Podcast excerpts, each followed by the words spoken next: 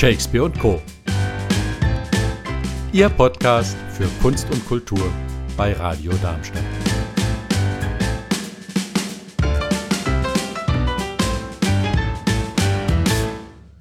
Als Pepone in Don Camillo, als Anwalt Alain im Gott des Gemetzels oder auch als Molières Tartuffe, so ist Ulrich Sommer den Darmstädtern bekannt. Und seit vielen Jahren eben auch als Macher des Theaters Curioso, das in der freien Szene Darmstadt bzw. ihrer festen Spielstätte, dem Theater Mollerhaus, spielt. Außerdem unterrichtet der Schauspieler und Regisseur Stimmbildung und gibt zahlreiche eigene Workshops. Ein vielseitiges Wirken also. Schön, dass du da bist, Uli. Ja, wunderschönen guten Morgen, Michael. Ich freue mich, hier zu sein. Hast du dir dein Berufsleben so facettenreich vorgestellt, als du dich für die Schauspielkarriere entschieden hast? Das habe ich mir damals mit Sicherheit nicht so vorgestellt, nein. Ich bin eher davon ausgegangen, an einem Stadt- oder Staatstheater im Engagement zu sein und, äh, wie das so üblich ist, dann alle paar Jahre mal die Stadt zu wechseln. Ja, man könnte jetzt auch böse sein und äh, sagen, dass die Schauspieler so viel nebenher machen. Das liegt vor allem daran, dass der Schauspieljob so schlecht bezahlt ist. Spielt das da auch eine Rolle? Das spielt da natürlich auch eine Rolle, das muss man ganz ehrlich dazu sagen. Gerade in der freien Szene sind doch die Möglichkeiten äh, zu verdienen sehr eingeschränkt. Und so kommt es, dass ich wie viele andere Schauspieler nebenbei andere Jobs machen, äh, woanders im Engagement noch sind oder als Gast irgendwo arbeiten oder eben unterrichten, wie ich das in Wiesbaden und Mainz tue oder für die Volkshochschule im Landkreis Darmstadt-Dieburg oder eigene Workshops anbiete. Also ganz schön viel Engagement. Trotzdem ist Schauspiel ja auch ein Handwerk, das irgendwie gelernt werden will. Wie war das bei dir? Warst du klassisch auf der Schauspielschule? Ich war ganz klassisch auf einer Schauspielschule und zwar in Mainz. Die Schauspielschule Mainz ist eine private, inzwischen auch staatlich anerkannte und BAföG-berechtigte Schauspielschule. Das ging drei Jahre, Anfang der 90er Jahre war das und im Anschluss war ich dann noch äh, so seminarweise ein paar Jahre in Rom, also das heißt nicht das ganze Jahr über, sondern für jeweils ein paar Wochen und habe da ein äh, berufsbegleitendes Trainingsprogramm für ausgebildete Schauspieler bei Dominik De Fazio im Studio De Fazio gemacht. Und wie kamst du dann nach Darmstadt? Nach Darmstadt kam ich über die neue Bühne, also auch eigentlich über dieses Training bei Dominik De Fazio. Da waren damals Leute, die die neue Bühne gegründet haben. Da haben wir uns kennengelernt und irgendwann haben die mich angesprochen, ob ich Lust hätte, bei einem Stück mitzumachen.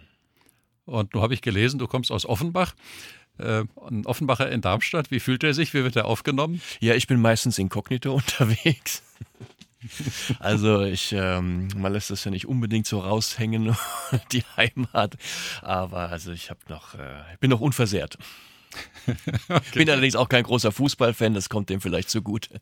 Das kann sein, ja. Wenn du hier gut integriert bist, liegt das vielleicht auch an den Kursen, die du hier anbietest. Du hast ja gesagt, du machst da einiges. Ähm, ich habe gesehen, manchmal sogar bei der Volkshochschule. Das heißt, du hast hier auch äh, gute Verbindungen außerhalb der Theaterszene. Ja, also klar, im Laufe der Jahre ähm, bildet sich da ein Kreis, lernt man Leute kennen und für die Volkshochschule Landkreis Darmstadt-Dieburg biete ich seit vielen Jahren Atem-, Stimm- und Sprechkurse an. Oder in Eigenregie in dem Kulturzentrum Bessunger Knabenschule meistens. Ähm, auch da lernt man Leute kennen und die manchmal dann ja auch bei Theater Curioso am Ende landen. Sowas soll es geben, habe ich gehört, ja. Damit die Zuhörer deine Anspielung auch verstehen. Wir haben uns kennengelernt, weil ich einen Teil meiner Stimmausbildung bei dir gemacht habe. Ähm, und im Theater Kuriose habe ich auch ab und zu mit großem Vergnügen mitgespielt. Das war noch ganz in der Anfangszeit, über die wir nachher auch noch sprechen werden. Ähm, jetzt würde ich sagen, lass uns einfach mal noch ein bisschen Musik machen. Schön.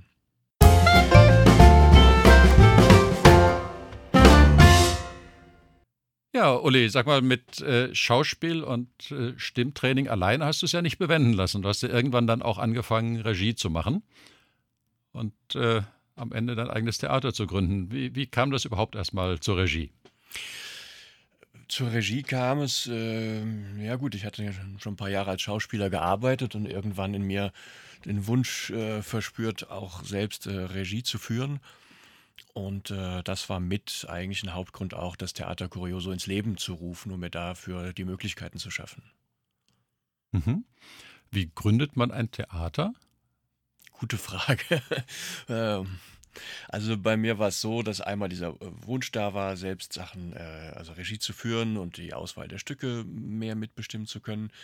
Und dann war es so, dass durch die, wir haben es ja vorhin schon angedeutet, die Kurse, die ich so gebe, ähm, eine kleine Gruppe von Menschen zusammen war, die relativ regelmäßig äh, mit mir trainiert hat. Und wir haben eine Kurzgeschichte von Robert Gernhardt, damals das Buch Ewald, zusammen erarbeitet und hatten da so viel Spaß dran, dass wir gesagt haben, das wäre eigentlich schön mal aufzuführen.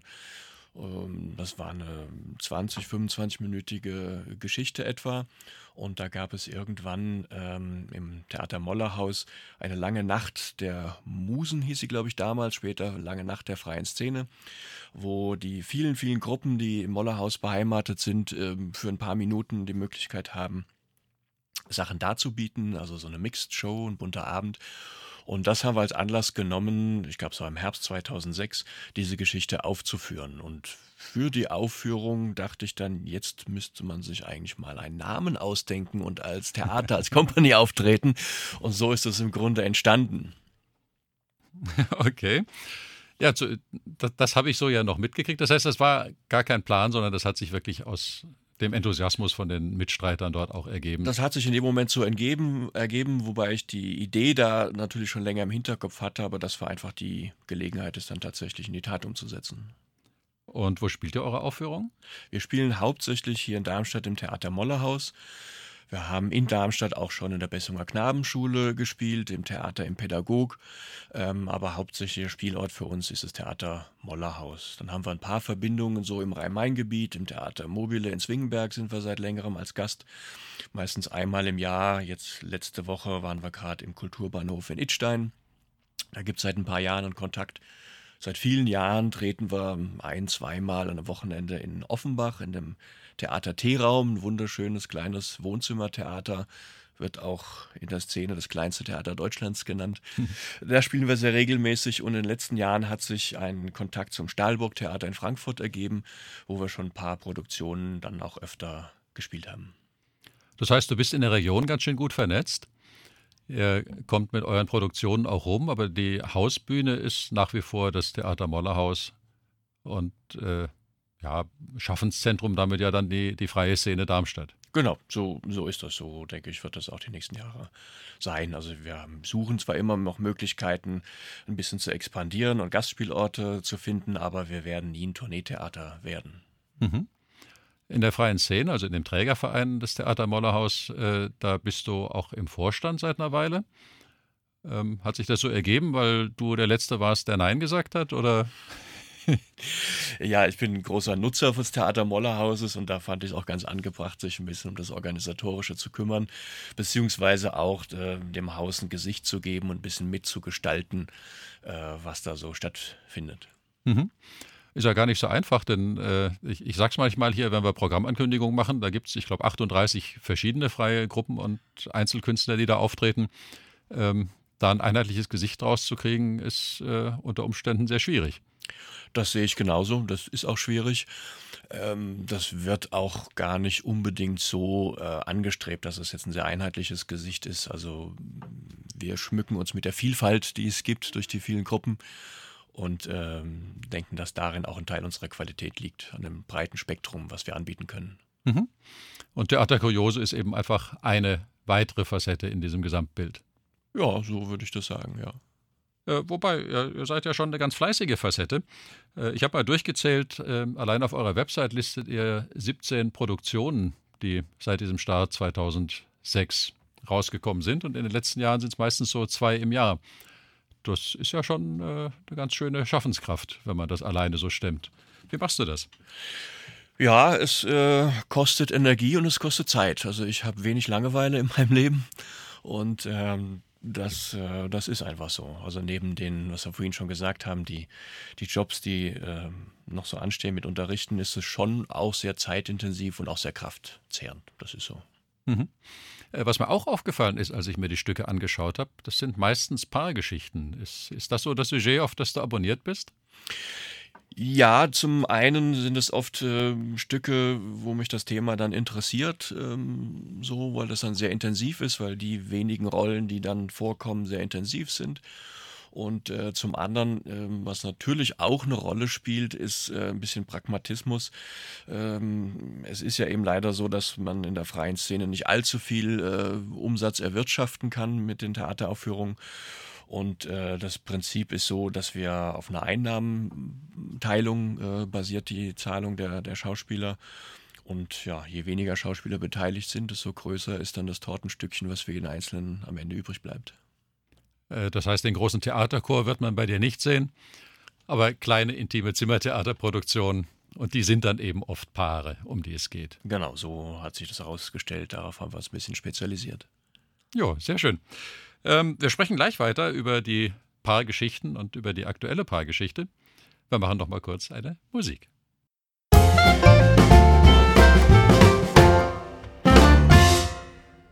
Uli, zurzeit läuft eure aktuelle Produktion im Theater Mollerhaus und es ist natürlich eine Paargeschichte. Aber keine ganz normale. Erzähl mal, worum es da geht. Ja, alles, was Sie wollen, ist die Geschichte einer Schriftstellerin, einer Dramatikerin, die in einer Schaffenskrise ist, die bisher, also im Grunde sehr erfolgreich ist als äh, Autorin, als Dramatikerin, fürs Theater schreibt, ähm, die eine sehr schwierige Kindheit hatte und diese schwierige Kindheit einfach niedergeschrieben hat und dadurch automatisch sehr äh, wirkungsvolle dramatische Stücke entstanden sind. Jetzt meint das Schicksal aber in letzter Zeit es sehr gut mit ihr. Ihr Leben verläuft im Grunde genommen prima. Das hat nur einen ganz großen Nachteil für sie. Sie hat nämlich keine Quellen mehr für ihre Stücke. Mhm. Sie weigert sich Dinge zu erfinden. Ähm, sie will ähm, na, nur über ihr wirkliches Leben schreiben und damit hat sie sich selbst ähm, ein bisschen in eine Sackgasse manövriert. Abhilfe schafft da der neu zugezogene Nachbar von unten drunter, den ich in dem Stück verkörpere. Durch ein kleines Missgeschick ihrerseits kommen die in Kontakt. Sie hat nämlich vor lauter äh, Sorgen um ihre Zukunft und um ihr Schreiben vergessen, dass sie sich äh, ein heißes Bad eingelassen hat und die Wanne läuft über. Und als der neue Nachbar dann von der Arbeit nach Hause kommt, äh, macht er sich seine Wohnungstür auf und findet eine Pfütze vor. Daraufhin geht er natürlich nach oben und klingelt und äh, möchte die Sache klären und dadurch kommen die in Kontakt. Mhm. Okay. Ja, zu viel wollen wir nicht erzählen, denn es soll ja noch spannend bleiben für die, die es noch nicht geschaut haben. Was du aber auf alle Fälle schon mal gesagt hast, ist, äh, du spielst selber mit. Das ist ja nicht immer der Fall. Äh, oft machst du Regie, oft spielst du auch selber mit. Ähm, wie findest du denn deine Mitwirkenden? Ein festes Ensemble hat Theater Curioso ja nicht. Nein, das hat es nicht. Ähm, es gibt äh, zum Glück viele Wiederholungstäter oder einige Wiederholungstäter dabei. Aber ich suche mir, das ist eine, ein Luxus, den ich mir gönne mit dem Ensemble, dass ich mir die Stücke raussuche, die mich interessieren, die Projekte und danach passend eben den Cast zusammenstelle. Mhm. Und wie findest du Regisseure? Die braucht man ja dann auch, wenn man selbst auf der Bühne steht, muss ja jemand anders die Außensicht wahrnehmen. Also vorwiegend arbeite ich bisher mit Leuten, die ich kenne, vom Studium kenne oder von anderen Arbeitszusammenhängen kenne. Äh, das ist mein Kollege Hans Richter, mit dem ich in den letzten Jahren viel zusammengearbeitet habe. Dann hat die Gabriela Reinitzer, die ich von der neuen Bühne kenne, mal Regie geführt bei dem Tagebuch eines Wahnsinnigen. Das waren so bisher die. Ach, eine Kooperation mit der Sarah Baumann aus Offenbach vom Theater T-Raum gab es auch. Also die Regisseure, Regisseurinnen, äh, die für Curioso bisher gearbeitet haben, sind alles Menschen, die ich und deren Arbeit ich äh, kenne. Also auch wieder diese Ver Vernetztheit in der Region. Genau, das ist, denke ich, eins der Vorteile der freien Szene, dass wir wirklich sehr vernetzt sind und da ähm, das nutzen können. Mhm. Wie muss man sich denn jetzt so eine Probenarbeit vorstellen? Wie lief die denn bei Alles, was Sie wollen ab? Ja, wir haben äh, die äh, Schaffenspause im Theater Mollerhaus in den Sommermonaten genutzt äh, und haben von Anfang August bis Anfang September ungefähr fünf Wochen sehr intensiv, also fast täglich äh, geprobt. Da gibt es einen Proberaum seit dem Umbau, seit der Sanierung und eben auch den Theatersaal, der zum Glück dann im August meistens frei ist. Das ist ein Luxus, den man in der Wintersaison weniger hat. Und haben da das Stück äh, erarbeitet, bis es fast aufführungsreif war. Mhm. Und haben es dann ein bisschen ruhen lassen. Und äh, jetzt im November ein, zwei Wochen vor der anstehenden Premiere haben wir es dann wieder aufgenommen, haben, äh, sind in die end intensive Endprobenphase gestartet und haben in den letzten zehn Tagen dann den Feinschliff dem Stück gegeben. Ui, gab es dabei Probleme? Weil ich kenne das, dass so kurz vor der Premiere irgendwie einem alles zusammenzubrechen scheint und dann äh, sich zum Glück aber doch wieder neu und besser aufbaut. Ja, es braucht immer so, wir haben das System schon öfter so äh, gemacht mit dieser Pause zwischendurch. Das hat natürlich ein bisschen den Nachteil, dass man so ein, zwei Tage braucht, äh, um erstmal wieder reinzukommen, tief einzutauchen in das Stück und einen Stand herstellt, äh, den man äh, vor sechs Wochen schon hatte. Ja. Ähm, auf der anderen Seite gleichzeitig setzt sich aber auch, setzen sich Dinge und äh, es reift äh, auch im Stillen weiter in einem das Stück. Äh, sodass ich glaube, dass es letzten Endes ein ganz gutes System ist und man irgendwie die Zeit, in der man nicht arbeitet, trotzdem das Stück weiterarbeitet und mal zu einer größeren Tiefe gelangen kann. Mhm. Es hat ja offenbar funktioniert. Ihr hattet Premiere im November und die Presse hat sich vor Jubel überschlagen. Ähm, wer wie ich dummerweise die Premiere verpasst hat, wann und wo kann man es nochmal sehen? Also die nächste Gelegenheit ist Freitag, der 20. Dezember um 20 Uhr im Theater Mollerhaus. Und danach dann wieder im neuen Jahr. Ich habe ja die Termine extra rausgesucht. Ich weiß nicht, ob du sie im Kopf hast. Ich habe sie zum Glück hier. Ihr spielt nochmal am 24. und 25. Januar, den Freitag und Samstag. Und, sehr clever für ein paar Stück, auch wieder Freitag und Samstag, den 14. und 15. Februar, also das Valentinstagswochenende. Genau, also wer da noch Geschenke sucht für seine Liebste oder seinen Liebsten, wäre das ja eine wunderbare Option, mal Theaterkarten zu verschenken. Nicht nur zum Valentinstag, Weihnachten soll auch bevorstehen, munkelt man. Wo gibt es Karten? Es gibt äh, Karten zu kaufen in dem äh, City Shop im, im Luisencenter. Mhm. Und äh, das Einfachste ist eigentlich, das Theater Mollerhaus ist im ZX-Verfahren angegliedert.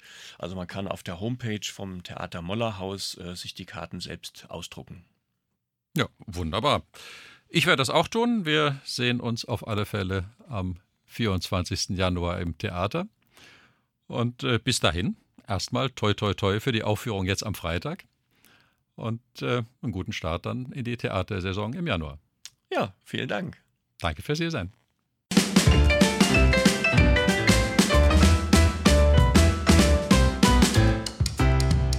Das war's von Shakespeare und Co. Live hören Sie uns in Darmstadt auf 103,4 MHz oder weltweit unter De.